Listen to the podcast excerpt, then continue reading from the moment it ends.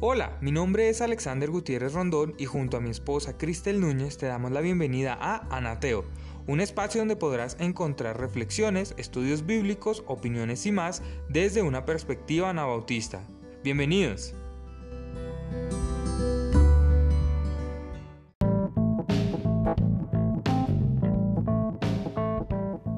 Encontramos en el Nuevo Testamento la expresión bienaventurados. Es utilizada mayormente por Jesús y fue replicada en algunas de las cartas que conforman el Nuevo Testamento.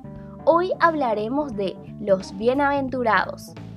Para tener un concepto más amplio de lo que significa una bienaventuranza, debemos entender primero que en la época del Antiguo Testamento, la bienaventuranza supone siempre que su fuente es Dios conoce no obstante una evolución lenta que va de lo terrenal a lo celestial.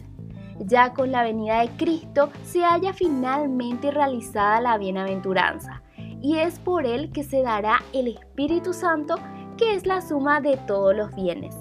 Conocemos que la palabra usada en el texto original es Macarios, apareciendo en el Nuevo Testamento unas 50 veces.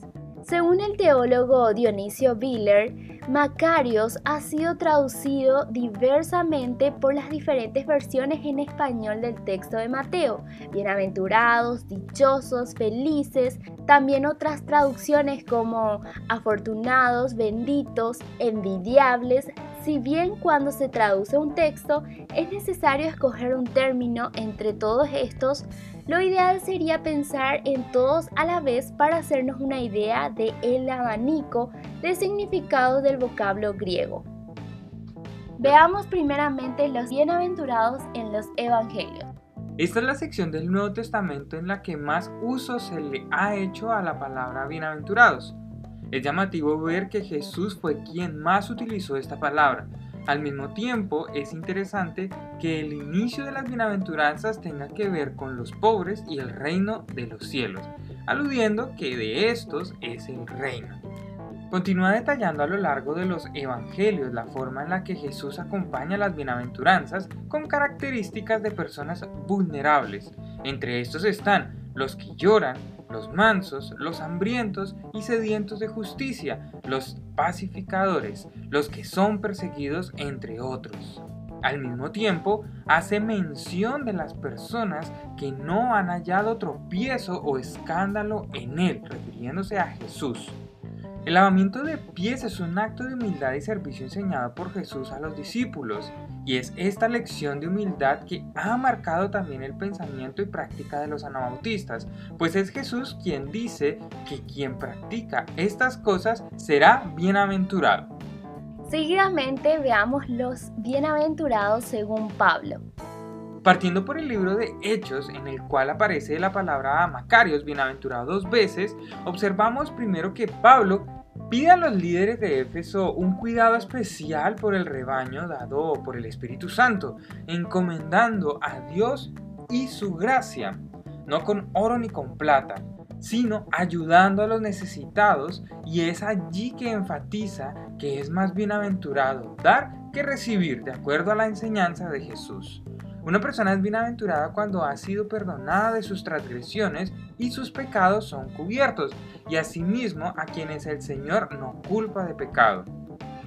En primera de Timoteo se usa la palabra bendito en reemplazo de bienaventurado, cuando le advierte Pablo a Timoteo de cuidar de las falsas enseñanzas el glorioso Evangelio de Dios bendito. Observamos que en vez de usar bienaventurado se usa bendito.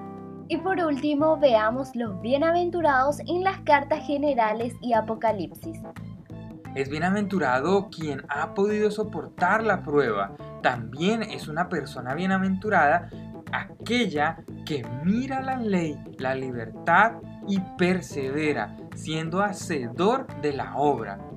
Mientras que Pedro hace nuevamente un enfoque de los que son bienaventurados por causa de la justicia y los que son insultados. Por otro lado, se detalla en Apocalipsis que una persona bienaventurada es aquella que lee, oye y guarda las cosas allí escritas, el que vela y guarda sus ropas en su venida. refiriéndose a la venida de Cristo, los que son llamados a las bodas del Cordero, el que tiene parte en la primera resurrección y los que lavan sus ropas para acceder al árbol de la vida. De este modo vemos varias dimensiones de una persona que es bienaventurada, afortunada, bendita, envidiable.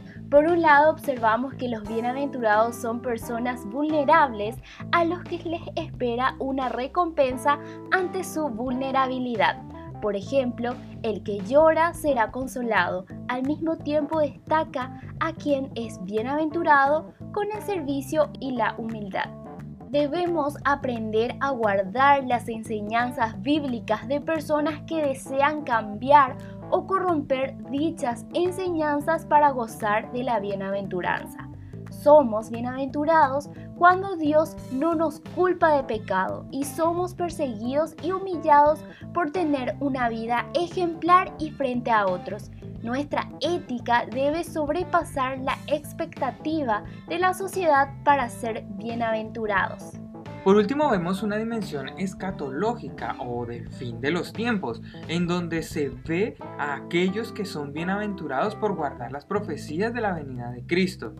El que es bienaventurado goza y gozará de estar en la dimensión del reino de Dios presente y el porvenir. Ahora dinos, ¿eres una persona bienaventurada?